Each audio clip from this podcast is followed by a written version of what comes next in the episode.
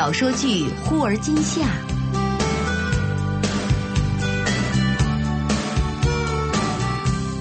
根据明前雨后的同名小说改编。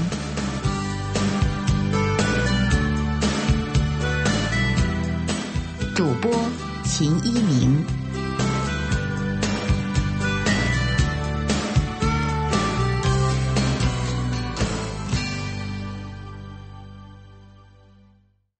第十七集，这个时候，前面的男生拿起传送带上的面包，放在自己的食品堆里。何洛对他的好印象瞬间烟消云散，他迅即伸手将面包抢回来，放在自己的购物篮里。男生蹙着眉头拿出来，放在自己的面前。何洛不说话，黑着脸呀，又抢回去。这一次啊，男生笑了：“哼，这面包这么好吃啊，你一口气吃两个。”何洛正纳闷呢。男生指指他的胳膊，他低下头，哎呦，这才看见呀，自己腋下夹着的塑料食品袋刚刚挑选的面包安安静静的躺在里面。这个时候啊，何洛的脸一下子就红到了脖子根儿。对不起，对不起。男生温和的笑了笑，呵呵，没关系，你想要啊，两个都拿去。他叫冯潇，比何洛早来一年。两个人呢，简单的聊了几句，发现住的地方不过隔了一个街区。后来呢，渐渐的熟悉。冯潇总会讲起何洛理直气壮的从自己手中抢面包的这事儿。真是头一次看到大义凛然的强盗啊，是不是啊，小面包同学？舒哥后来见到冯潇，不断的抱怨：“哼，那天在超市，要不是我挑选冰淇淋挑的眼花缭乱，没有跟你一起结账，怎么会错过和帅哥结识的机会？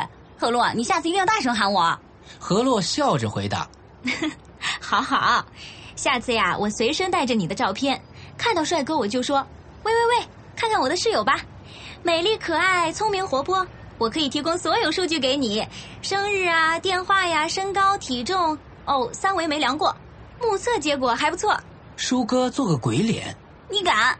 那我也随身带上你的。虽说男朋友宁缺毋滥，但总是要多几个备选项。我看冯潇不错。”那就给你，舒哥大笑，哈 哈人家分明是看上你了。你看那天他还主动过来说，咱们的自行车要是坏了可以找他修。我和他才见过一面，难道对我一见钟情了？何洛听到这话，顿时哭笑不得。人家那是热心，他都说了自己学机械的，工具全，工具全也没见他在家门口挂一个修自行车的牌子啊。人家还是有选择的，哎，你真的没想过找一个男朋友吗？何洛弯弯嘴角，嗯，没想过，随缘吧。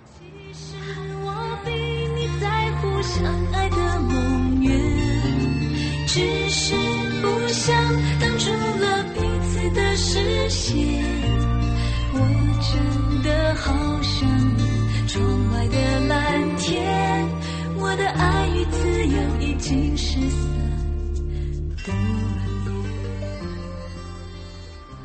春节刚过呀，张远便接到了一单任务，从研发部门组织团队配合市场部参与合同谈判。碰头会上，康满星抗议：“这个项目分明是个不可能的任务，只给我们三个月不到的时间，来搭建同星这么大一家公司的信息化平台，还要负责设计他们的电子化业务系统，有软件有硬件，简直要人命。更何况，现在合同还没有到手。”康满星啊，也是去年的应届毕业生，平时呢嘻嘻哈哈，可是工作起来一丝不苟，和他说话最爽快，他从来不需要拐弯抹角。张远听了康满星的话，点点头。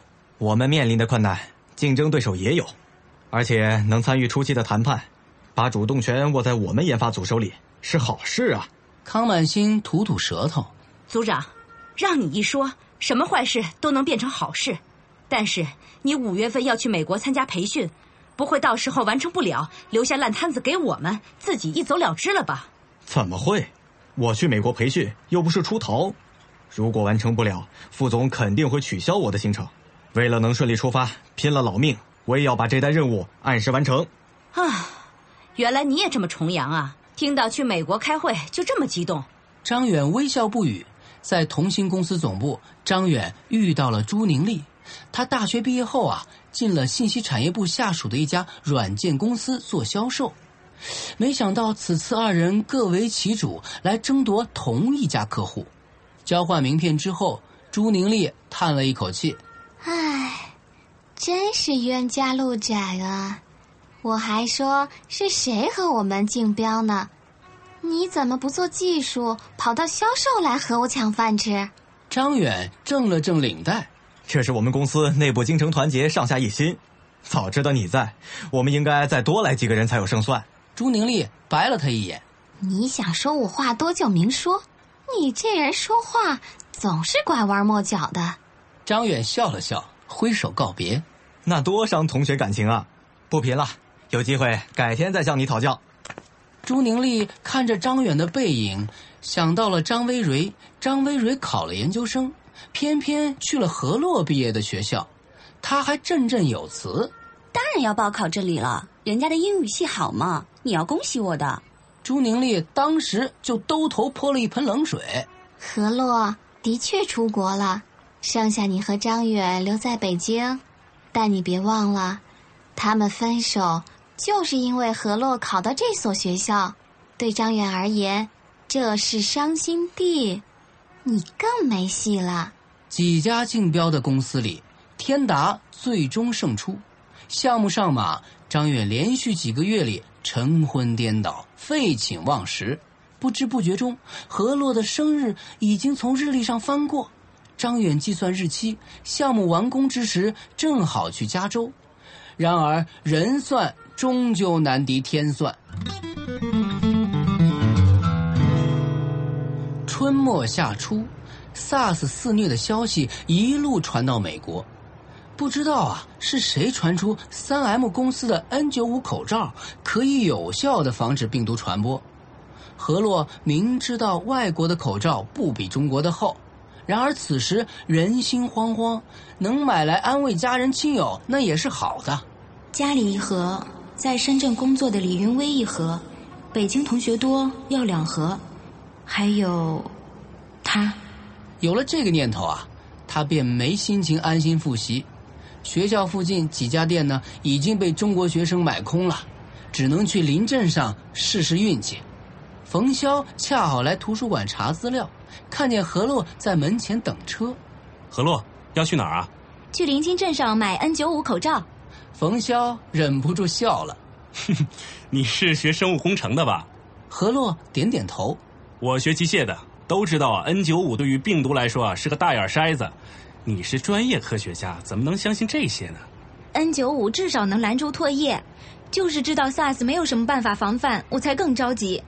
除了买些口罩，我真不知道自己还能做什么。冯潇打开车门：“你真要去？那我带你去吧。要不然啊，坐火车下来之后，你还得再转公共汽车。这美国的公共汽车你也知道，半小时也没有一辆。”何洛犹豫了片刻：“这，太耽误你了吧？”看你这心神不宁的，怎么能有心情去复习做实验呢？上来吧，科学家，我们啊还指望你研究出新型抗 SARS 的疫苗呢。何洛买好口罩，顿时觉得天气也好起来，有了说说笑笑的心情。冯潇从隔壁购物中心买了冰激凌给他。你还真是小孩子，刚才一路板着脸，这么快就开心起来了。四月，粉红的樱花开得绚烂，两个人坐在一株花树下，边吃边聊。我以为这段时间自己长大了很多，但没想到还是这样一惊一乍、毛毛躁躁的。也没什么不好，所谓赤子之心嘛，就是要像出生的小孩一样。我看好你哦，你有潜力。什么潜力？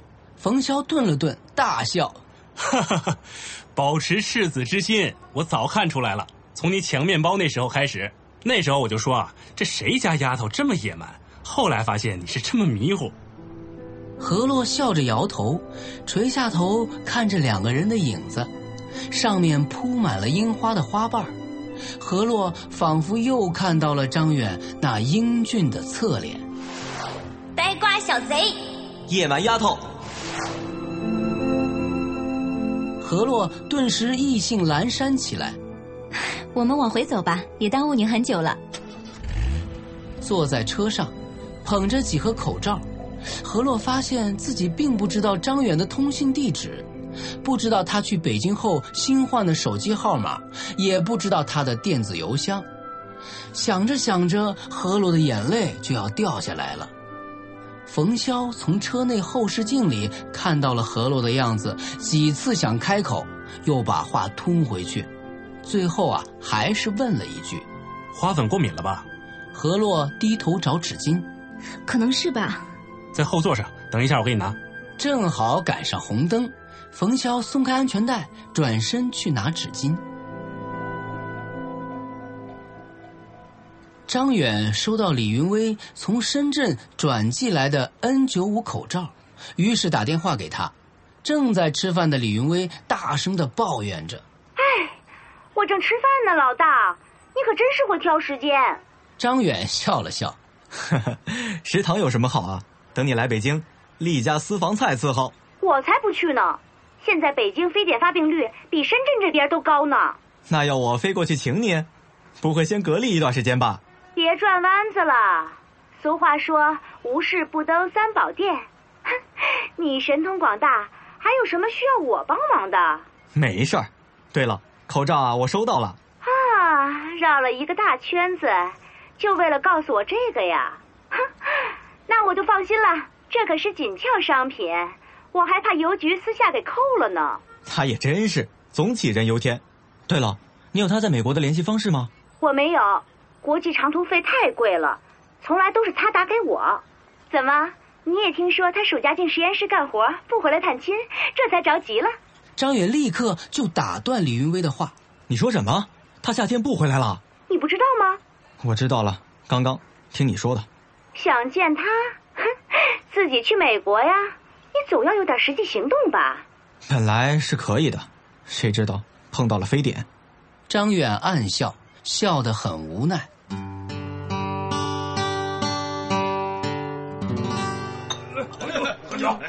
同心公司的项目顺利进入收尾阶段，客户邀请市场部和开发组赴宴，只要有人敬酒，张远便二话不说，笑着一饮而尽，不知不觉便醉得不省人事。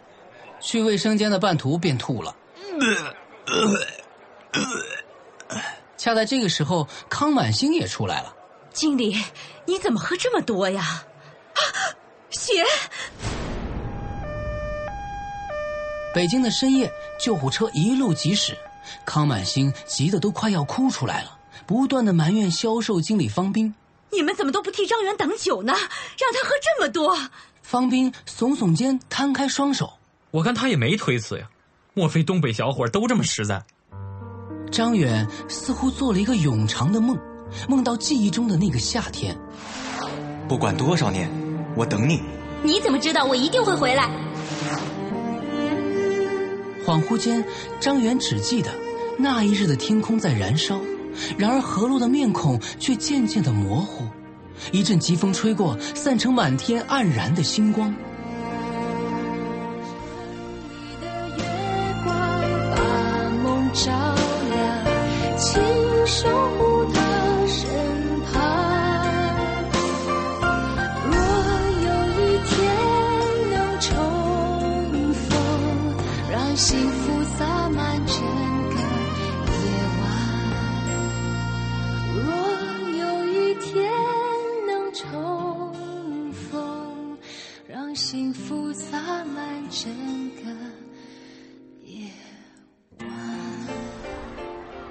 加州阳光热烈，何洛正沿着校园的主路晨跑，冯潇在球场上远远的向着何洛招手，他也挥挥手，小跑着来到球场边。何洛找到一个认识的女生，挨着她坐下。那个女生怀孕四个多月，肚子略略的隆起。准妈妈的先生也跑了过来。何洛啊，我家小文就交给你了，哈，他现在可是行动不便呐。有我在，球过来了我就踢开。哈，看不出你也有女足的水平哦。何洛笑了笑，嘲笑我呢。大不了我飞扑上去担当人墙，总不会让你家小文姐被球砸到。哈，这还差不多。中场休息，冯潇拎着矿泉水走过来。这差多了，难道我们何洛就活该被砸吗？小文笑着打趣儿冯潇。哟，老公，你看，护花使者出现了。哎呀，这河洛怎么都成他冯潇的了呢？何洛尴尬的笑了笑。哎，你们俩别在这儿站着喝水，刚才跑那么猛，也不怕岔气儿了。小文又郑重其事的说：“何洛要抓紧哦，冯潇是大家公认的好男生，很热心，性格开朗，又很稳重。不是他不讨女生喜欢，实在是每天埋头苦学，没有几个女生认识他。啊，不像我们家那口子，我总说他什么时候能长大呀？不要每天上网找优惠券，找打折信息。”家里攒了一堆电子垃圾，还想买，贪贱吃穷人。话虽如此，小文却望着球场上，右手满足的轻轻的附在自己微拢的小腹上，一脸幸福。博士生的资格考试连续进行了三天，何洛的每一个脑细胞都要被榨干了，只想每天睡到日上三竿。但是冯潇不许，只有早晨的时候，学校附近人少车也少，最适合练车。何洛睡到半梦半醒，捧着电话嘀咕：“啊，我这样的状态很容易出事故的，不去。”舒哥眯着眼睛看他，难得看你撒娇，哪有？何洛捂住话筒瞪他，转念也觉得自己太孩子气，忙对冯潇说：“好好好，等我十五分钟。”何洛赶紧穿衣洗漱，下楼。不一会儿，外边就传来了汽车的轰鸣声。何洛正在练着车的时候啊，手机响了。何洛顿时手忙脚乱，连声大喊：“冯潇，冯潇，快快快，我的手机！”冯潇笑了笑，按下接听：“你好，哦，他在开车，稍等。谁？一个男生，说是你同学。”何洛心里一紧，手下没把住，车歪向路边的灌木丛。冯潇一把抓住方向盘。你这技术还号称是在国内开过车的？何洛攥紧了方向盘，平复了一下呼吸。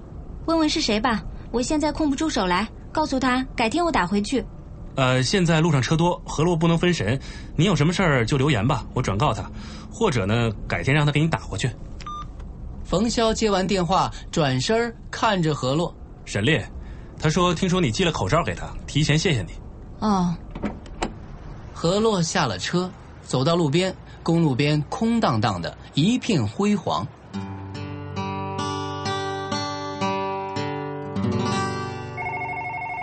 这天刚回到住处，叶芝也打来电话。喂，洛洛，我拿到口罩了。但是沈烈比较倒霉，他不过回家一趟，再返校就被隔离了。他刚进入隔离区，学校其他人就解禁了，嘿，所以他每天嚷着让我们去探监呢。何洛忍不住笑出了声 叶芝听到他笑也很开心。你心情好了？魔鬼考试一结束，你又活蹦乱跳了。何洛点点头。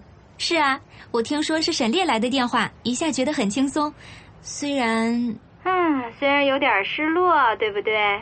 过了这么久，你快点儿找个人填补心灵空白吧，就不会继续胡思乱想了。我很久不做毫无希望的白日梦了。叶芝叹了口气，唉，但愿你真的能解脱。没有走不出的昨天，关键看你想不想走出来。何洛对着电话认真的点头，想，现在一切向前看。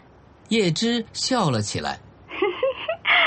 哦，对了，沈烈最近和一个英语系的女生走得特别近，据说，嗯，是在话剧社认识的。你好歹关心一下，祝贺一下，否则人走茶凉，小伙子多寒心呢。我们是君子之交淡如水。虽然这样说。何洛却突然发现，真的很久没有和沈烈联系了。放下电话，他马上又打给沈烈。沈烈透露出前所未有的惊喜：“我就说吧，你肯定被那些资本主义的花花世界给迷惑了，都忘记我们这些一穷二白的无产阶级了。”听到沈烈的调侃，何洛也打趣他：“听说最近你结交了美女无数啊！我不给你口罩，你也不联系我啊！哎呦喂，谁知道你是不是早嫁了老外，拿了绿卡哟？谁说的？和他们沟通有问题，我优先考虑中国男孩。沈烈开玩笑的说。那那哎，你考虑考虑我，如果你不嫌远的话。何洛故作严肃。如果你身边的美女同意。嘿，别乱说，刚刚认识，我现在还在考虑呢。考虑什么？人家不够漂亮吗？哎呀，这个说来话长了。我还是经常会想起以前的一些事情。何洛深呼吸，淡淡的笑。何必呢？珍惜眼前人。所谓眼前人，是正在刷碗的冯潇。他回头笑了笑。哈，你炒菜，我刷锅，公平的很嘛。何洛站在他身边，侧过头看了看。也不用那么用力。锅底都要蹭漏了。舒哥走过来，拽开何洛。嗨，来咱们这儿吃饭就要出力，你就让冯潇刷，而且他也愿意刷。你看他革命干劲儿冲云霄啊！如果天天都有的吃，我就天天都来刷。哎，我的衣袖掉下来了，何洛，帮我往高点。何洛马上帮冯潇卷起袖子。舒哥用暧昧的眼神看着他们俩。那就把何洛请回去，天天给你做饭。可惜我就没饭蹭了。冯潇看着何洛：“你给我交伙食费啊，允许你来我家蹭饭。哎，你说怎么样，小面包？我出材料，你出人工，收入呢？咱俩二一天奏五。”冯潇笑盈盈的收拾着灶台，乳黄的灯光使他的脸更加的柔和起来。他夜里啊还要加班，何洛拎着垃圾下楼，顺便送他去拿车。冯潇说：“还有时间，我们走走吧。”何洛点头，甩甩手。刚拎完垃圾没洗呢，我不在意，又不拿来吃。两个人绕着研究生的公寓区走了一大圈冯潇站住，回头望着何洛。何洛，我我不知道自己说这些的结果是什么。或许呢，你就此认为我是一个不可靠的人，但是我不能隐瞒你关于我的过去。您刚才收听到的是小说剧《忽而今夏》。本书内容由北京阅读记文化有限责任公司友情提供。